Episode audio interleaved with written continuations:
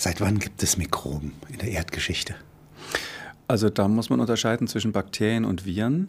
Bakterien hat es wahrscheinlich schon lange gegeben, bevor es andere Tiere gegeben hat. Die sind in der Entwicklungsgeschichte entstanden vor mindestens drei Milliarden Jahren. Also sehr, sehr lang, sind Vorfahren in gewisser Weise und waren so die ersten Experimente der Natur, so etwas wie Leben zu erfinden. Da wurden zum ersten Mal nur einzellige Lebewesen erfunden, wie eben Bakterien. Viren sind viel, viel später entstanden, quasi als Parasiten. Sobald es Lebewesen gab, hatten die Gene, mit denen sie gesteuert werden. Und einzelne Gene haben sich dann verselbstständigt und sozusagen die Fähigkeit äh, erreicht, auf andere Organismen überzuspringen. Sozusagen Auswanderer, wenn man so will, nicht? Also äh, der Schrott, die Ruine. Ja, das nicht? sind Auswanderer, kleine Partikel, Fragmente, die alleine auch nicht leben können und die deshalb immer darauf angewiesen sind, einen Organismus zu finden, den sie für ihre Zwecke benutzen können und wo sie sich einnisten können. Weil was Viren machen ist, dass sie den Staat, den sie dann erobern, also die Zelle, in der sie sind, unterwerfen und ihm vorschreiben, was er zu machen hat. Also ich glaube, gewaltsam ist nur eine Variante. Das sind quasi, man kann die ganze Evolution ja so verstehen, dass Gene gegeneinander kämpfen. Unsere Gene, wir wollen uns durchsetzen, andere Tierarten wollen sich durchsetzen und Viren und Bakterien setzen eben ihre Gene durch und das nicht immer gewaltsam. Für manche Viren ist es von Vorteil, ihren Wirt noch eine Weile leben zu lassen oder vielleicht gar nicht zu schäden, nur minimal zu schädigen, weil dadurch die Möglichkeit ist, dass das Virus sich länger vermehrt. Der Wirt ist ein praktisches Vehikel, das sich bewegt, vielleicht sogar mit einem Flugzeug. Und dadurch hat äh, das Virus die Möglichkeit, sich auf Wegen auszubreiten, die es natürlich ohne Wirt nie beschreiten könnte. Das heißt, nur für einen Außerirdischen oder für einen externen Beobachter sieht das wie ein Bürgerkrieg auf dem blauen Planeten aus. Ja, ein Bürgerkrieg zwischen Bakterien, Viren und der Menschheit oder den Tiersorten. Ich glaube, es ist ein Krieg. Wir führen tatsächlich als Menschheit einen Krieg an der äußersten Grenze, die wir überhaupt noch haben, nämlich unsere Grenze der Art. Früher haben wir vielleicht gegen Bären und Wölfe gekämpft, die sind aber heute in zoologische Gärten eingesperrt. Der Säbelzahntiger ist ausgerottet. Und jetzt gibt es eben noch Lebewesen, die wir bisher noch nicht besiegt haben. Und das sind eigentlich die gefährlichsten Feinde, wenn man so will, sind die äh, Viren und Bakterien heute. Jetzt gibt es äh, Wissenschaftler, die sagen, äh, wenn doch sozusagen induktiv äh, die Viren übrig geblieben sind, die, die ihre Wirte schonten. Sie hatten hm, eine so größere es, Chance. Ja. Äh, dann würde man bei früheren Viren, die noch unveränderter waren, ähm, eigentlich auch die Gegenmittel gegen die Viren am ehesten finden.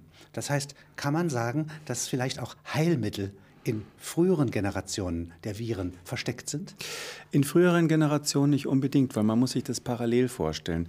Während die Viren sich an uns Menschen angepasst haben und sozusagen gelernt haben, uns zu verschonen, gerade noch genug am Leben zu erhalten, damit sie selber sich vermehren, gibt es ja andere Viren, die in anderen Tieren leben. Das passiert jetzt gleichzeitig. In jeder Art auf der Erde gibt es natürlich auch spezifische Viren. Es gibt sogar Viren, die Bakterien befallen. Und all die haben sich auf ihren jeweiligen Wirt spezialisiert und man kann natürlich natürlich in andere Wirte hineinschauen, zum Beispiel Viren, die Affen befallen, um zu sehen, welche Gegenmittel gibt es da. Das wird auch durchaus gemacht. Die eigentliche Gefahr entsteht immer dann, wenn so ein Virus, was uns eigentlich gar nicht gehört, überspringt über die, die Artengrenze. überwindet. Ja. Dann entsteht die Situation, dass dieses Virus quasi in einer völlig fremden Umgebung ist in dem Affen oder in dem Nagetier, in dem es früher war, hat es sich angepasst.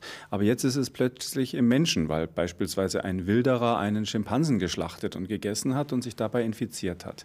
Und da entstehen dann eben so schlimme Dinge wie beispielsweise das AIDS-Virus, was ja von Affen auf den Menschen übergesprungen ist und deshalb so verheerende Folgen hat. Es gibt ja in Vögeln auch, ja, die ja äh, ihrer Art nach von den Reptilien abstammen, ja, mhm. gibt es ja spezielle Viren mhm. die, die sozusagen zunächst einmal vogelstämmig sind. Ja. Nicht? Das ist richtig. Also äh, was uns ja heute die meiste Sorge macht, ist das Grippevirus, das Influenza-Virus. Und das sind Viren, die ganz stark in Vögeln verbreitet sind, äh, beispielsweise in Enten in China. Und die werden interessanterweise über eine Zwischenstufe, was meistens Schweine sind, über Haustiere, werden die scharf gemacht, wenn man sich das so vorstellen darf. Weil die in den Schweinen erstmal üben können, in einem Warmblütler, in einem Säugetier ähm, sich anzupassen. Und dann springen sie häufig vom Schwein auf den Mensch über und das macht dann diese verheerenden Grippeepidemien. Das ist Hongkong äh, sozusagen Virus? Hongkong-Grippe ist ein Beispiel gewesen. Dann gab es die London-Grippe oder ähm, 1917, 18 die große sogenannte spanische Grippe, die aber auch aus China gekommen ist. Was ist das gewesen, die spanische Grippe? Man sagte ja immer, die, die Menschen haben gehungert. Ja? Mhm. Der Weltkrieg hat sie so geschwächt. Ja? Und jetzt bricht daraufhin die Grippe aus. Das scheint aber nicht der Fall zu sein. Das ist nur ein Teil davon. Das stimmt natürlich, dass die, das Immunsystem eine ganz wichtige Rolle spielt. Wer wird überhaupt krank und wer nicht. Es ist aber so, dass damals offensichtlich ein völlig neuartiges Virus übergesprungen ist von irgendeinem Tier. Wir wissen bis heute nicht welches, daran wird geforscht. Und äh, dieses Virus hat äh, Eigenschaften gehabt, dass der Mensch noch kein Immunsystem dagegen gehabt hat. Man muss sich das so vorstellen, dass unsere Immunantwort immer übt. Jeden Winter, wenn wir erkältet sind, übt unser Immunsystem bestimmte Erreger äh, K.O. zu machen. Und damals kam ein völlig neuer Erreger, der eben vom Tier kam. Und darum war die ganze Menschheit, wenn man so will, völlig immunologisch naiv, wie wir sagen. Und in diese naive Population ist das Virus eingebrochen. Das ist äh, so, als wenn ein Wolf in einen Fleischerladen geht. Das kann sich da überall bedienen und es gibt keine Gegenwehr. Und äh, da sind Millionen gestorben, eigentlich mehr als in der Somme-Schlacht oder bei Verdun. Da sind. Also mindestens 20 Millionen Menschen weltweit gestorben. Es gibt Schätzungen, dass es 40 oder 50 Millionen waren. Ganz wichtiger äh, Faktor ist auch damals der Transport gewesen. Man war natürlich da mit Verkehrsmitteln, zwar nicht so schnell wie heute, aber man hatte schon einen globalen Verkehr und dadurch konnten diese Viren zum ersten Mal sich eben weltweit ausbreiten in dieser Weise.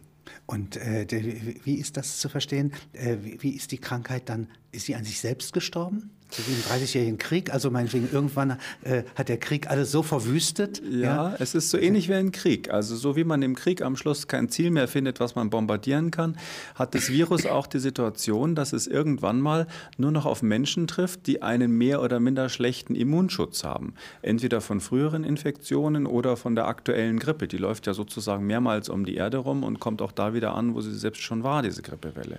Und dann ist irgendwann die Situation, dass nicht mehr die kritische Masse da ist, um sozusagen eine Lawinenreaktion auszulösen, sondern es können nur noch einzelne Menschen krank werden und dann ist die Welle sozusagen vorbei. Äh, wie behandelt man solche Epidemien? Also man isoliert. Nicht?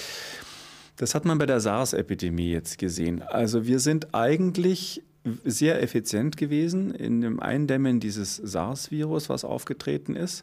Aber es ist so, ähm, dass die Mittel, die geholfen haben, nicht unsere moderne Technik waren, nicht die moderne Diagnostik, nicht einmal die, sondern ganz mittelalterliche Methoden, Isolation, Einsperren, Abtrennen, letztlich hat es in den Staaten, wo quasi paramilitärische Medizinsysteme existieren, noch am besten funktioniert. Also China, China äh, hat da letztlich äh, gute Arbeit geleistet oder auch Hongkong oder Singapur, die ja doch relativ äh, restriktive, also China, Hongkong als Teil von China heute und Singapur haben relativ restriktive Medizinsysteme. Und Kanada?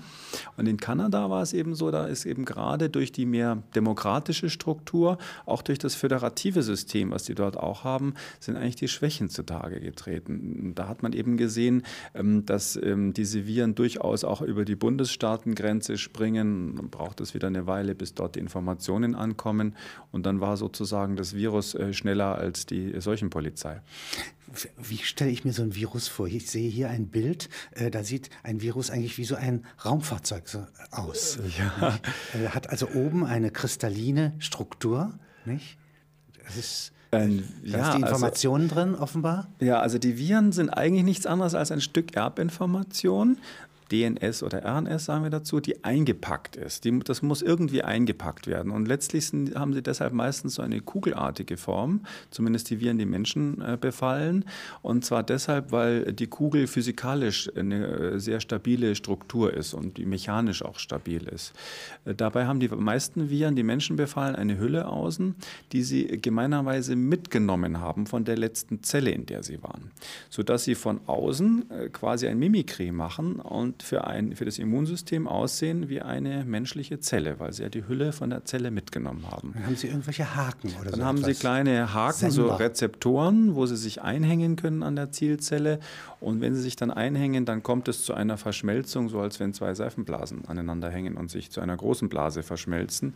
So ähnlich ist es auch bei Viren, wenn sie in die Zelle eindringen und dann äh, entladen sie ihr genetisches Material in die Zelle. Und da ist eigentlich nichts anderes drin als die Gebrauchsanweisung.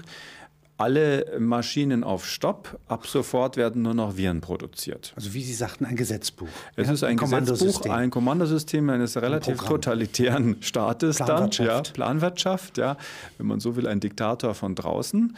Und die Zelle geht daran dann auch irgendwann zugrunde, weil sie ihre ganzen Ressourcen dafür einsetzt, unendlich viele Viren zu produzieren. Gibt es auch Kohabitation, also dass äh, sozusagen ein Virus und eine Zelle miteinander so anfangen zusammenzuleben, dass da Kooperation entsteht? Die einzelne Zelle hat bei den Viren eigentlich keinen Vorteil davon. Der gesamte Organismus, da gibt es so eine Kohabitation. Da entstehen, äh, sterben einzelne Zellen immer wieder ab und andere überleben aber und das Virus springt dann immer wieder auf eine gesunde Zelle über. Das kann ja auch für einen Organismus, muss das nicht schädlich sein. Aber bei der einzelnen Zelle ist es so, dass die eigentlich immer früher oder später zugrunde geht. Wenn man es aus der Sicht der Art sieht, gibt es aber einen Vorteil. Und das ist der, dass das Virus ja die Erbinformation durchmischt.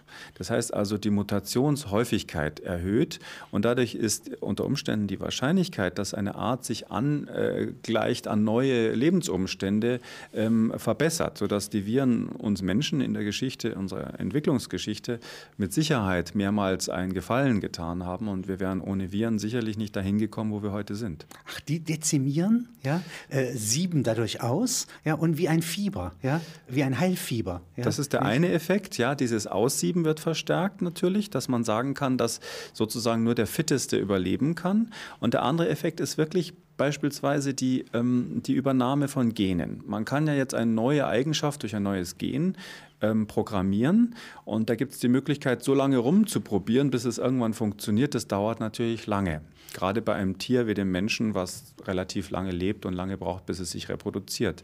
Man kann aber auch ein fertiges Gen von einer anderen Art übernehmen, wenn Sie so wollen, eine archaische Form der Gentechnik, dass man ein komplettes Gen aus einem anderen Tier übernimmt, was diese Eigenschaft schon entwickelt hat. Und das hat der Virus und das können die Virus, ja. Oder ist das, das ein äh, Gen des Virus? Das, ist, äh, das Virus schleppt das mit. Die Viren können Gene aus anderen Tieren entnehmen und mitschleppen in die Art, die sie neu infiziert haben und dadurch natürlich äh, Jahrmillionen der Evolution verkürzen, überspringen, überspringen ja. wenn das mal ein nützliches Gen ist. Das meiste ist natürlich nutzlos. Die Bakterien haben sozusagen das gleiche Problem wie alle anderen Lebewesen. Ähm, sie werden von Viren befallen und die Urviren, die es gab, waren mit Sicherheit Bakterienviren, Bakteriophagen, wie wir sagen, weil ähm, die Bakterien einfach äh, lange vor dem Menschen auf der Erde waren und ähm, deshalb auch die damals schon gegen Viren gekämpft haben. Übrigens sind unsere ähm, archaischsten Instrumente, mit denen wir als Mensch jetzt biologisch gesehen gegen Viren kämpfen, wiederum solche, die wir von den Bakterien erlernt haben, mitgenommen haben aus unserer Geschichte.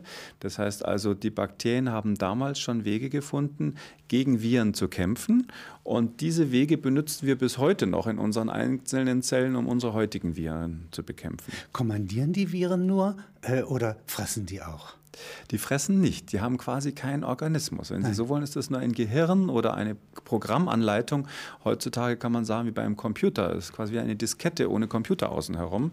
Wild äh, gewordene Computer, also das heißt wild gewordene Information, Programme. Programme. Wild gewordene Programme. Und das heißt, die haben einen Programmhunger, ja, mhm. einen ja. Programmausbreitungshunger. Das ist genau der Punkt. Die wollen sich selber kopieren.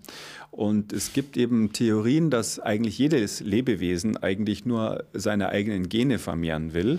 Und ähm, Nahrung nur ein Umweg ist. Nahrung ein Umweg ist. Man braucht keine Körper dafür. Man braucht den Körper eigentlich nur zur Vermehrung in gewisser Weise. Und es gibt ja durchaus auch Kulturen, wo also die Vermehrung gerade von Männern in möglichst vielen Kreisen, möglichst weit seine Gene zu verbreiten. Genghis Khan soll ja da berühmt für gewesen sein, wo man durchaus sagen kann, dass auch Menschen äh, virale Eigenschaften haben. Jetzt gibt es den, das Stichwort Killer-Virus aus Menschenhand. Und da gibt es einen Fall in Australien, von dem ja. Sie berichten. Also früher haben Wissenschaftler immer geglaubt, dass ähm, die Natur, so wie sie ist, eigentlich so perfekt ist, dass wir sie nur kaputt machen können als Biotechniker. Das heißt, bei den Viren, wir können sie eigentlich nicht verbessern, also gefährlicher machen, sondern immer wenn wir diese relativ perfekte Struktur des Virus anfassen, wird es dadurch schwächer. Und dieses Dogma ist durchbrochen worden Anfang 2001, als australische Wissenschaftler ein Virus modifiziert haben mit einer relativ einfachen Methode. Die haben da ein Gen eingeklinkt, was das Immunsystem modifiziert. Das war ein Virus, was eigentlich Mäuse befallen hat, ein sogenanntes Mäusepockenvirus. Und was passiert ist, ist, dass dieses Virus so verändert wurde, dass es plötzlich nicht nur eine Mäuseart befallen hat, sondern ganz verschiedene Arten, also sein Wirtsspektrum ausgeweitet hat und dass die Tiere, die infiziert wurden, auch nicht mehr nur schwach ähm, geschwächt wurden, sondern zum großen Teil starben. Das heißt, es wurde durch einen relativ einfachen genetischen Eingriff ein Virus plötzlich zum Killer-Virus verändert. Und das ist sozusagen ursprünglich äh, eine Mäuseplage, die von Seeleuten, britischen Seeleuten, nach Australien eingeschleppt ja. wird. Und jetzt sind diese Mäuse dort äh, in der Lage, ganze Landschaften, ja, ja. Äh, so reich sie sich vermehren, zu aufzufressen sozusagen, die zu verwüsten. Ja, die Australier haben ein Riesenproblem mit, mit Pest Animals, wie sie sagen. Pest Animals, also Tiere, die quasi eine Riesenplage sind.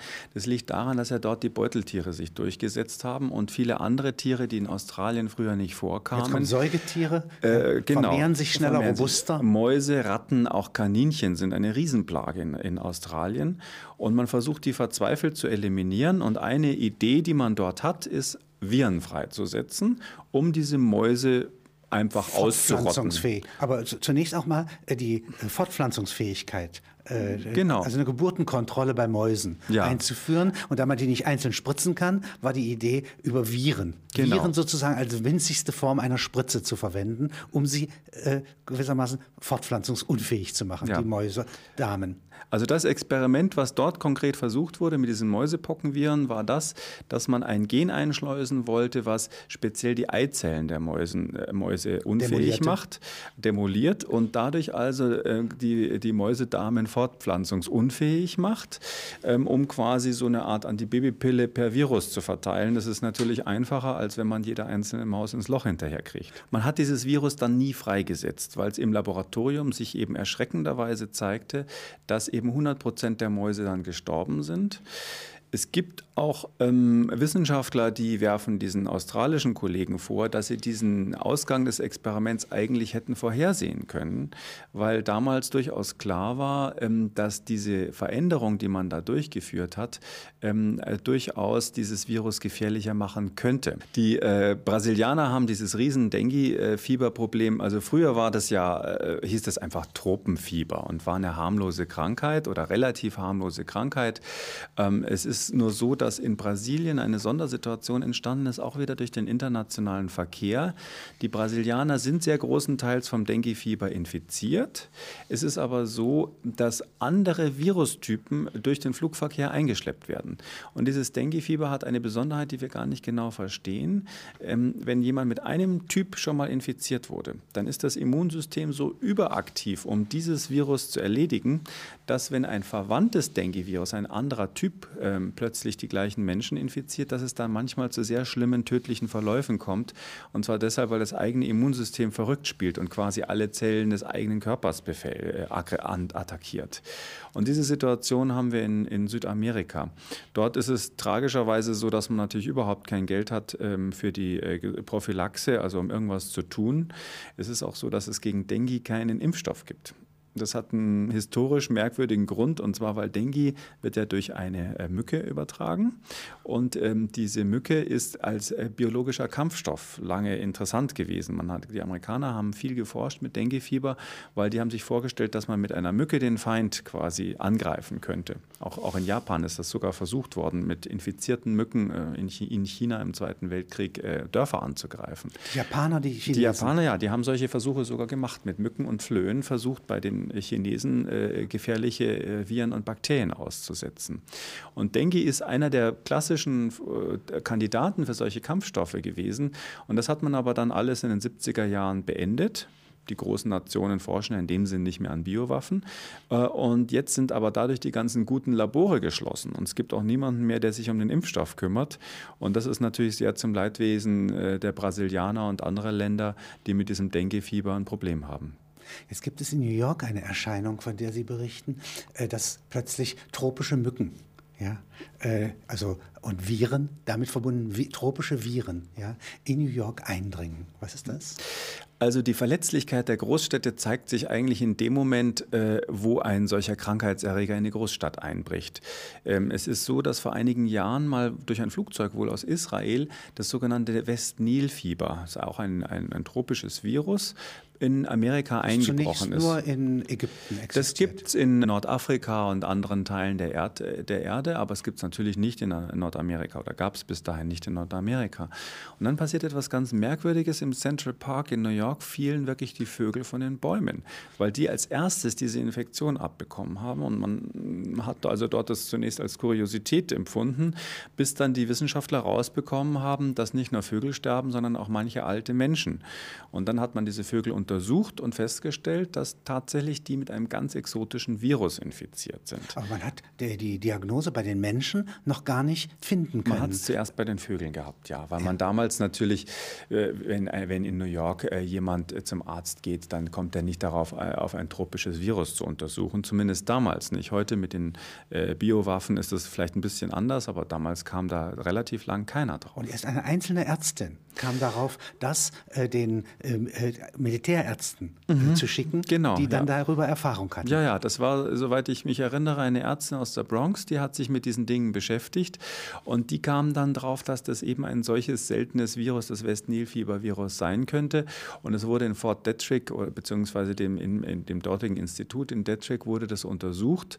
Äh, und die haben dann gesagt, ähm, hört mal her, das ist eins dieser seltenen Viren, die wir auch aus der militärischen Forschung natürlich kennen. Wie kamen diese Viren im Bauch von Mücken ja, nach New York? Also da ist mit hoher Wahrscheinlichkeit einfach eine Mücke mitgeflogen im Flugzeug. Das ist ein Problem, was wir heute kennen. Wenn man nach Afrika fliegt, in bestimmte Länder wird auch ähm, Insektizid versprüht während des Fluges, weil man nicht will, dass Mücken die Malaria übertragen. Und so ähnlich ist das mit Sicherheit ein, ein, eine Mücke gewesen, die einfach in einem Flug äh, Tel Aviv, New York saß und dort dann ausgestiegen ist, als sie dazu aufgefordert wurde mit den anderen Passagieren und einfach jemanden dort infiziert hat und, und, und die Vögel möglicherweise infiziert eine einzelne Mücke überleben? Selbstverständlich. Eine Mücke kann so einen Flug ohne weiteres überleben. Das ist ja auch hervorragend Wie klimatisiert. Sie sich anschließend? Äh, die muss sich zunächst nicht vermehren, sondern sie muss ein Wirtstier stechen. Das sind dann meistens eben Vögel. Und dieser Vogel wird dann von Mücken dort vor Ort wieder gestochen. Und, und dann infizieren die sich. Die will Blut haben. Die wollen Blut. Das ist genau der Punkt. Die Mücken sind äh, hungrig. Das sind speziell die Mückenweibchen, die besonders hungrig sind, weil sie für ihre, für ihre Brut das brauchen. Und die holen sich dann von ihren Wirtstieren ähm, dieses Blut ab. Und das Gefährliche bei diesem ähm, West-Nil-Fieber ist eben, dass man auch lange nicht gemerkt hat, wie sich das weiter verbreitet. Man hat nur dann gesehen, dass es äh, einen Sommer in New York war. Ähm, Im halben Jahr später hat es sich ein bisschen weiter südlich an der äh, Ostküste ausgebreitet. Und dann ging es immer weiter nach Westen durch die Vereinigten Staaten von Jahr zu Jahr. Und zwar deshalb, weil das Zugvögel waren, die natürlich enorme Distanzen zurücklegen. Und die haben das bis an die Rocky Mountains gebracht. Nach Kalifornien ging es dann erst mit Verzögerung, weil dann mussten die Vögel über die Berge fliegen. Das können die Vögel aber nicht. Das allein. können sie schon, aber es dauert halt eine Weile. Gibt es einzelne, die außenrum fliegen, ja. Ach so. Eine Sache, die mir persönlich immer ein bisschen äh, Unruhe bereitet, ist das sogenannte Buschfleisch aus Afrika. Es ist ja eine Delikatesse in Afrika, ähm, Affen und andere Buschtiere zu essen. Dieses Buschfleisch wird dort sehr teuer gehandelt, zwar ein Schwarzmarkt, der aber hervorragend blüht. Und es wird auch tiefgefroren und in der ganzen Welt verschickt. Die Fachleute wissen, dass London Heathrow ein Umschlagspunkt für Affenfleisch aus Afrika ist. Und ich warte ehrlich gesagt darauf, dass irgendwann mal in New York oder Chicago der erste Ebola-Fall auftritt. Eine Erkrankung, die nur im afrikanischen Dschungel existiert und wo deshalb die amerikanischen Wissenschaftler bisher relativ wenig daran forschen, weil es sich einfach nicht lohnt. Sobald das in Amerika möglicherweise durch solches Buschfleisch dann mal ausbricht, bin ich sicher, dass ein Mittel gefunden wird und das auch den Afrikanern dann zugunste, zugute kommt. Was ist die gefährlichste äh, von Mikroben ausgehende äh, Gefahr für die Menschheit, für Menschen? Also ich bin ziemlich sicher, dass irgendwo im Urwald ein Virus schlummert, das das Potenzial hätte, die Menschheit auszulöschen. So wie man die Mäuse in äh, Australien mit einem Virus auslöschen möchte. Die Frage ist nur, ob dieses Virus überspringen kann auf den Menschen. Das heißt also, es muss ja hier ein unnatürlicher Übertragungsweg existieren, wie zum Beispiel der Verzehr von irgendwelchen Tieren und ähnliches. Im Prinzip wäre ein Virus, das so infektiös wäre wie die Grippe, aber so tödlich wie Ebola, durchaus in der Lage, die Menschheit, so wie wir sie heute kennen, auszulöschen. Einige würden sicherlich überleben. Das wäre aber ein Kahlschlag, so wie die Dinosaurier möglicherweise durch einen Meteoriteneinschlag ums Leben kamen. An Rändern überleben? Wo kann man sich sowas vorstellen? Also in der Raumstation, äh, in der Antarktis? Ähm, äh, ja, was, was, wären Barrieren? Ja? Ich glaube, diese räumlichen Barrieren kann ich mir heute gar nicht mehr vorstellen, weil wir so global zusammenhängen. Es gibt da eigentlich keine Grenzen mehr. Es gibt keine Population, die ganz isoliert ist. Das hat ja früher die Menschen auch geschützt. Beispielsweise ist das AIDS-Virus ja höchstwahrscheinlich in Afrika immer mal wieder von den Affen auf den Menschen übertragen worden bei der Jagd. Es ist aber so, dass es nie aus diesen Dörfern, in denen es war, rauskam. Erst in den 50er, 60er Jahren, als die Schneisen in den Busch geschlagen wurden und die Eisenbahn gebaut wurde dort, hatte das Virus eine Chance, sich weltweit zu verbreiten. Also diese, diesen, dieser Schutz durch Isolation, ich glaube, dass die Zeiten vorbei sind. Aber es gibt einen Schutz in unserem Inneren. Es ist ja so, dass jeder von uns genetisch ein bisschen anders ist. Und daher ist es auch so, dass es immer einzelne Menschen gibt, die einen genetischen Schutz vor Viren haben, weil sie irgendetwas dabei haben, was wir gar nicht so bemerken bei unseren üblichen Tests, was aber sie gegen ganz seltene bestimmte Viren schützt. Beispielsweise ist es beim AIDS-Virus so, dass wir wissen, dass es eine bestimmte Mutation gibt, die eigentlich eine Schwäche auf einer Immunzelle ist. Die führt dazu, dass das AIDS-Virus die Immunzelle nicht mehr befallen kann. Darum gibt es weltweit in der Größenordnung von 20.000 Menschen, genau weiß man es nicht, die einen genetischen Defekt haben, die gegen AIDS absolut immun sind. Wenn wir alle mit AIDS infiziert wären, würden diese Menschen alle überleben.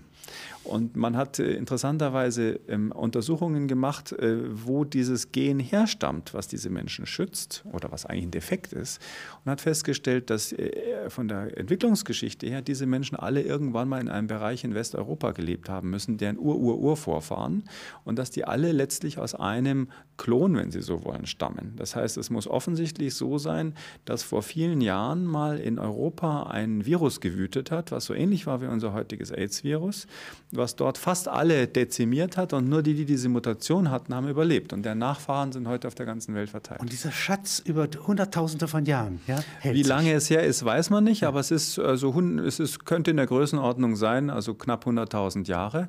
Und dieser Schatz hat sich gehalten, ja, weil es ein äh, Defekt ist, der uns sonst nicht schadet. Wenn es natürlich etwas wäre, was uns dann beispielsweise gegen Kälte weniger resistent macht, dann würden wir es verlieren, das ist klar. Wenn, äh, wir sprachen jetzt immer zu von Viren. Äh, wo sind von Bakterien ausgehende elementare Gefahren? Bakterien sind etwas leichter zu bekämpfen. Seit es Antibiotika gibt, kann man Bakterien besser bekämpfen, weil die einen kleinen Organismus haben. Bakterien sind sozusagen winzig kleine einzellige Tiere. Und wo ein Tier ist, hat das eben einen Stoffwechsel. Das heißt, Bakterien brauchen Energie, haben ähm, äh, so ähm, Propeller, mit denen sie sich fortbewegen können, haben eine relativ kompliziert aufgebaute Zellwand außen. Und an all diesen Stellen kann man Bakterien ähm, durch biochemische Methoden gezielt angreifen. Penicillin ist ein Beispiel dafür. Sodass ich sagen würde, bei Bakterien ist die Hauptgefahr eigentlich in uns selbst, nämlich dadurch, dass wir im Übermaß Antibiotika einsetzen, Mittel, die diese Bakterien abtöten sollen, züchten wir auch Formen, die wiederum ihrerseits sich gegen äh, dagegen, sind. die gegen unsere Mittel, gegen uns immun sind.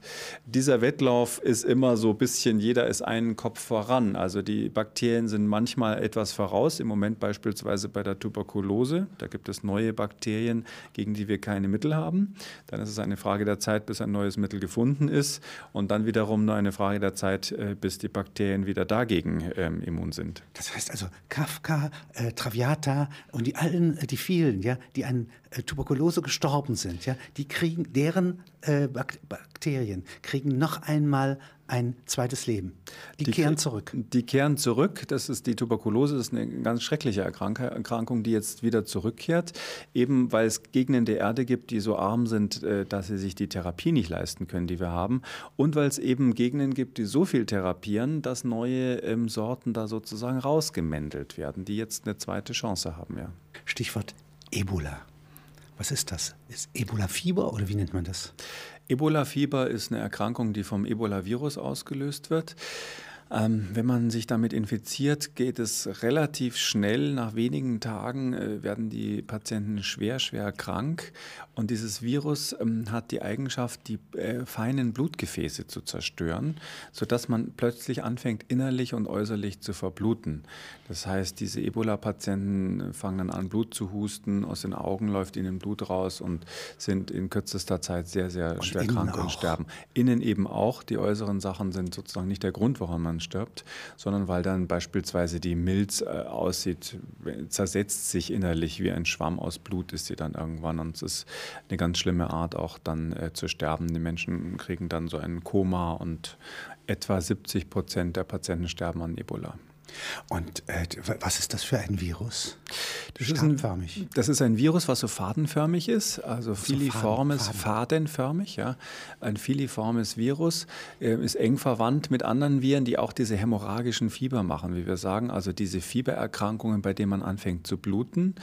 Ähm, das ist ein Virus, was eigentlich gar nicht zum Menschen gehört. Das ist nicht adaptiert an den Menschen, darum macht es auch so schlimme Sachen, sondern das ist höchstwahrscheinlich bei irgendeinem Nagetier im Dschungel unterwegs. Und dieses Nagetier ist der, wie wir sagen, natürliche Wirt.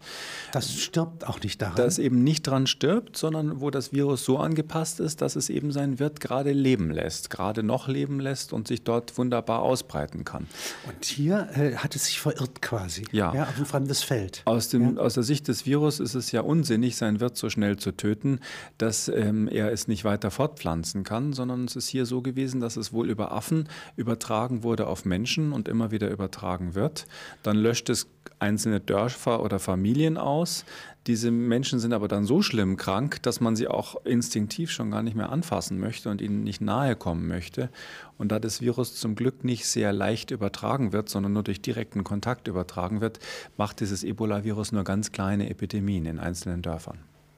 Und was ist das Gefährliche daran, dass man sagt, ähm, also man fürchtet sich ja vor Ebola und Wiederholungen oder den Cousins dieser Viren.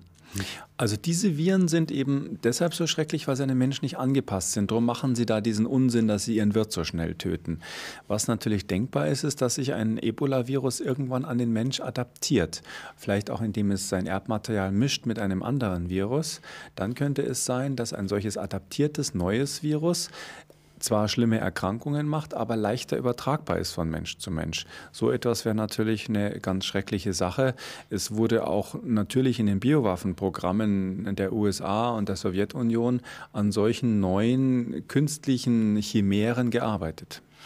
Was nennt man eine Chimäre? Das ist ein griechischer Eine Chimäre Ausdruck? ist quasi so wie eine Mischung aus Pferd und Mensch, also eine Mischung aus zwei Arten, wenn man so will. Also, also ein Kentaur?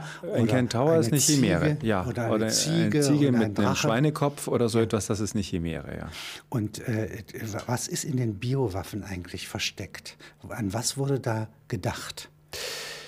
Biowaffen ist ein uraltes Thema. Schon die Tataren haben ja Pockenleichen mit ihren Katapulten über die ähm, auf, der Krim. Äh, auf der Krim, genau, über die belagerten Städte äh, geschossen, um dort zum einen natürlich Schrecken zu verbreiten, zum anderen um eben äh, möglicherweise die Stadt zu infizieren. Es ist so, ähm, dass äh, die Idee uralt ist. Praktisch funktioniert hat es zum Glück nie. Man hat immer versucht, ähm, normale Infektionserreger so umzufunktionieren, dass man sie eben als Waffe verwenden kann kann. Im einfachsten Fall gibt man einen Durchfallerreger wie Salmonellen jemanden ins Wasser und lässt ihn das trinken, dann bekommt er ganz schrecklichen Durchfall. Äh, so haben ähm, mit hoher Wahrscheinlichkeit ähm, schon vor einiger Zeit ähm, äh, die Amerikaner mal versucht, in Deutschland jemanden zu vergiften. Da gibt es einen historischen, historischen Fall äh, während des Krieges, wo ein deutscher Diplomat vergiftet werden sollte mit einer Salmonelleninfektion. Das sind so die trivialen Fälle, aber man kann natürlich solche Krankheitserreger auch weiter weiterentwickeln ähm, und ähm, dann solche eben zusammenbauen, die Eigenschaften haben, die es bei normalen Krankheitserregern nicht gibt. Jetzt steht einmal in einem Ihrer Texte, dass es im Kriege erfahrungsgemäß interessanter ist, einen Gegner schwer zu verletzen.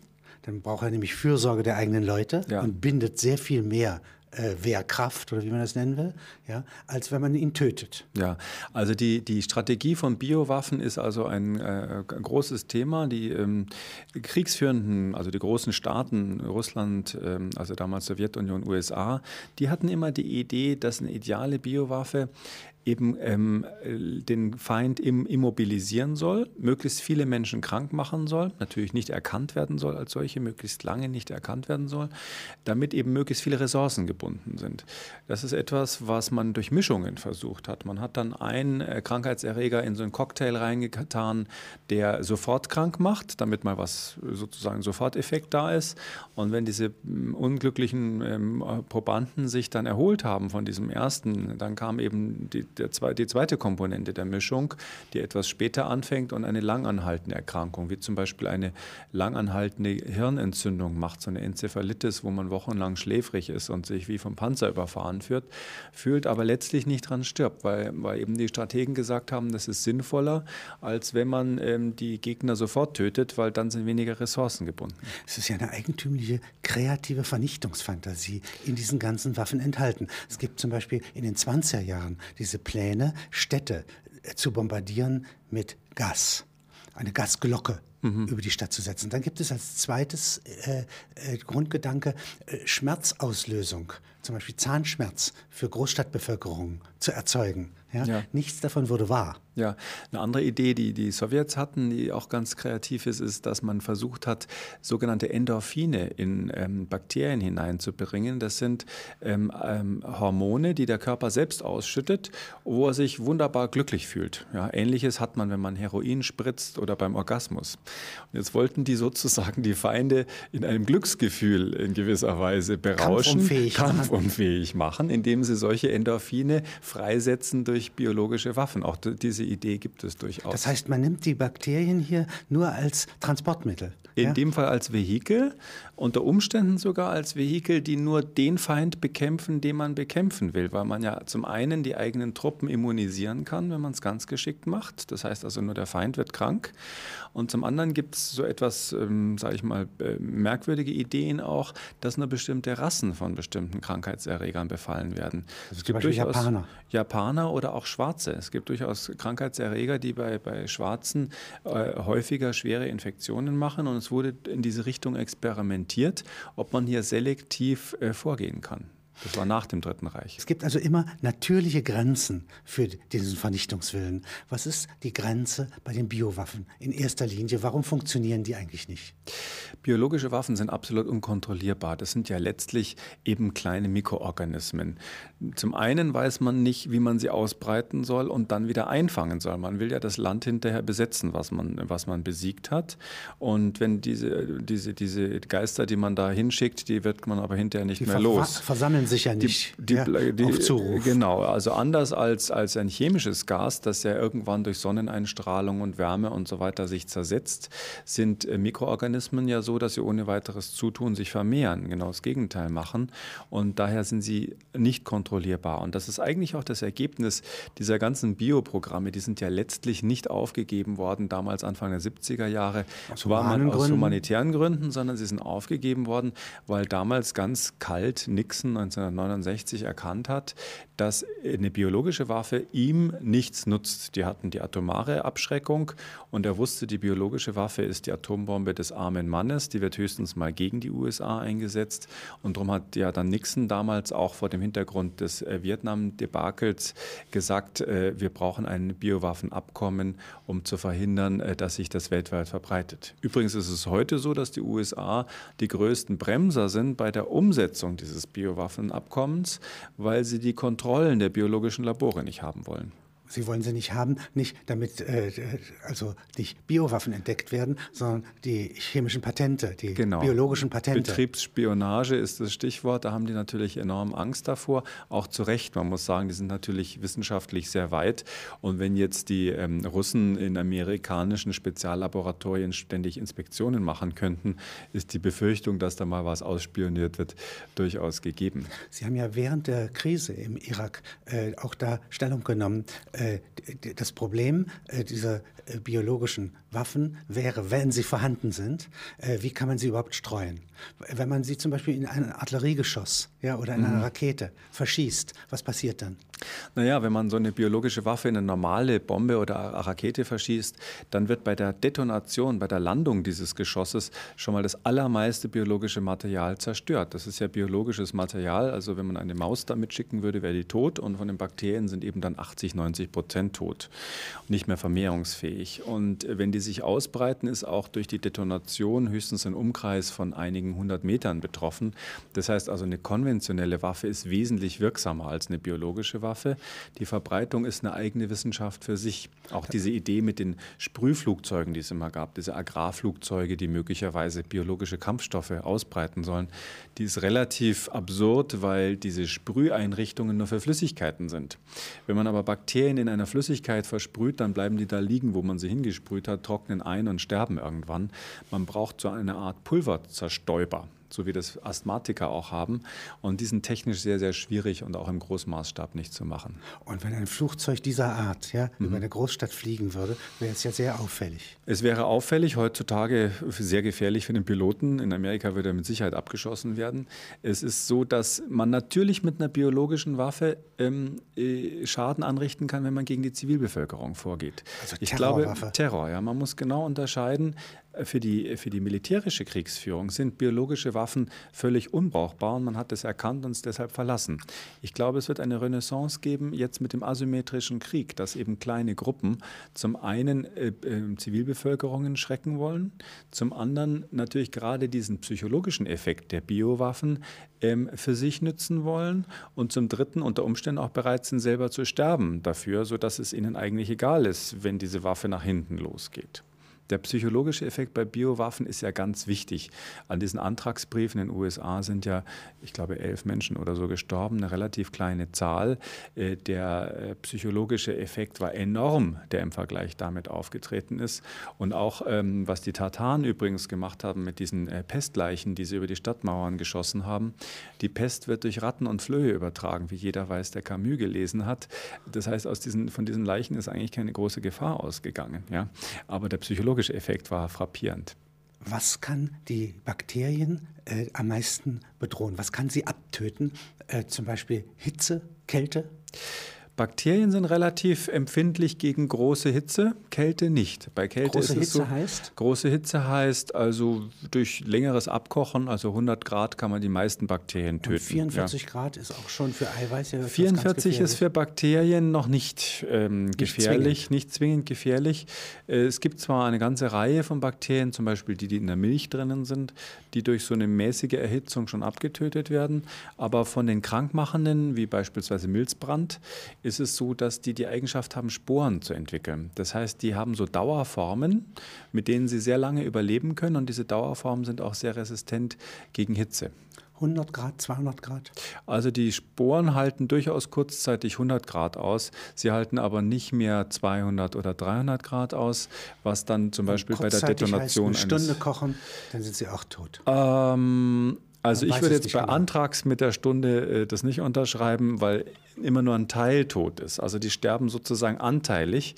Also um ganz sicher zu sein, würde man wahrscheinlich, was, was, was in der Medizin gemacht wird, auf 120 Grad erhitzen und den Druck dann noch erhöhen und das für eine Stunde, dann würde man fast alle Bakterien töten. Der Druckerhöhung äh, bedeutet, dass die Berührung zwischen Hitze und den Körpern größer wird? Äh, das bedeutet, dass, der, dass die flüssige Phase, also der Dampf, eine höhere Temperatur annimmt, weil sonst würde ja, wenn man den Druck nicht erhöht, bei 100 Grad das Wasser verdampfen und dann äh, wird die weitere Energie quasi in die Verdampfung gelenkt und nicht mehr in die weitere Erhitzung des Dampfes. Und da muss man die Druckerhöhung haben.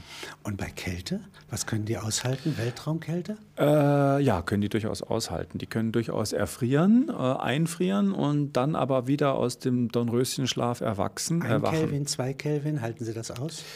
Oh, das weiß ich nicht. Ob sie am absoluten Nullpunkt sozusagen äh, noch überleben, das weiß ich nicht. Aber so das normale Tiefkühlen würden Bakterien ohne weiteres aushalten.